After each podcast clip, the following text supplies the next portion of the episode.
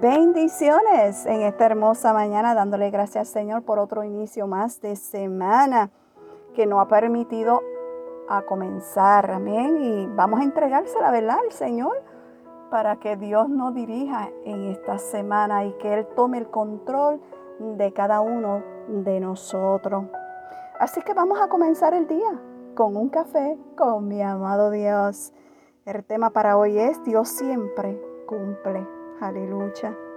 Si vamos al libro de Isaías capítulo 41 versículo 10, nos dice así, no temas, porque yo estoy contigo.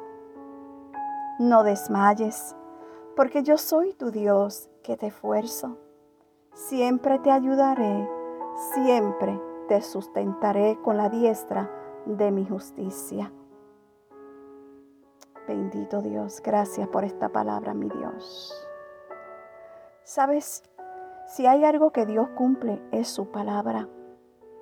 Sus promesas son una realidad y recibirlas es nuestra mayor bendición.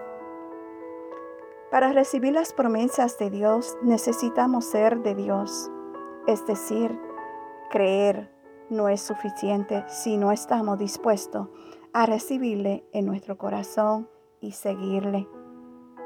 Podemos decir que un texto bíblico es mi promesa, pero debo hacerme la pregunta, ¿estoy dispuesta a seguir a Cristo?